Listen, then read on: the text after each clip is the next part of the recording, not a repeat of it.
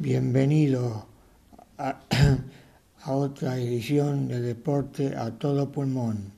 Hoy le traemos eh, el cumpleaños del Club Atlético El Porvenir. Por eso le puse El Porve festeja su, eh, su aniversario número 5. El Club Porvenir está cumpliendo 5 105 años de vida. Por eso en su día vamos a contar su historia del equipo de Herley, que actualmente milita en la primera C. El Porbe, como se le conoce tal su apodo, tuvo su fundación el 11 de septiembre de 1915.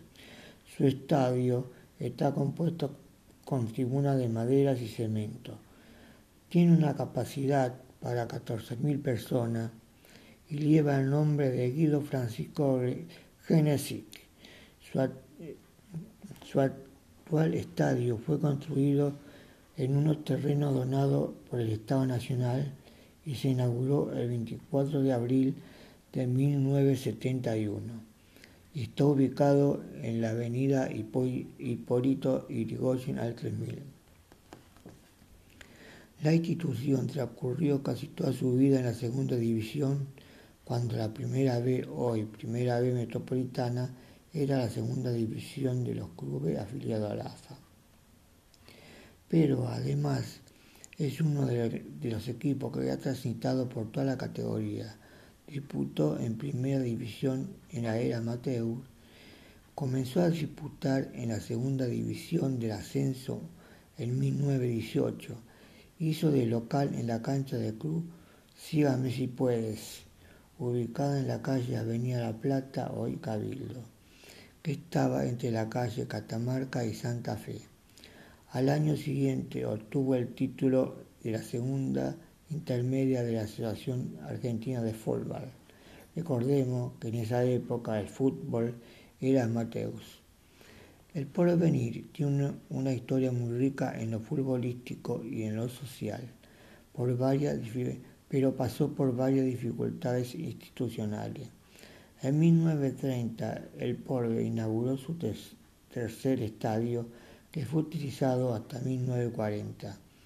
Un año después la AFA lo desafilió por no contar con cancha propia y comenzó la construcción de su estadio en la Villa Atlántica, Lanús Oeste, que fue inaugurado en 1942. Esa cancha se amplió para 10.000 espectadores y la utilizó hasta 1968. En toda su historia el Porvenir tuvo cuatro canchas antes de la actual. La primera fue Villa del Porvenir en la Avenida Galicia 700, después utilizó la de Club Everton de Herley, luego estar dos años parado construyó el estadio de, en Villa Espínola y por último usa la usa la cancha de Villa Atlántica que está, que está ubicada en Lanús Oeste. En la, temporada 1997 y 1998 se consagra campeón de la B Metropolitana y ascendió a la primera B Nacional. El Porbe se adueñó de la apertura y enfrentó en una final al Deportivo Armenio, campeón de clausura. En la ida, el equipo de Herley goleó 4 a 0 como visitante y en la, vuelta festejó el ascenso con un 2 a 0. En 1911 el Porbe debutó en la Copa Argentina frente a Villa San Carlos. El encuentro finalizó sin goles y el blanquinegro pasó por penales. En la siguiente estancia venció 1 a 0 a Tristán Suárez y le permitió enfrentar a Racing por los 32 avos por los 32 avos de la Copa Argentina. El encuentro se jugó en San Juan y cayó por 2 a 0. Pero en el año 2013 descendió a la primera B tras una profunda crisis institucional y deportiva. En 1916, en, el 2016 ascendió a la primera C, en donde juega en la actualidad. Tan profundo es el aprieto económico que hace cuatro años que, mantiene, que se mantiene en la C y no puede ascender. Se mantiene en dicha categoría y no puede salir de fondo de la tabla.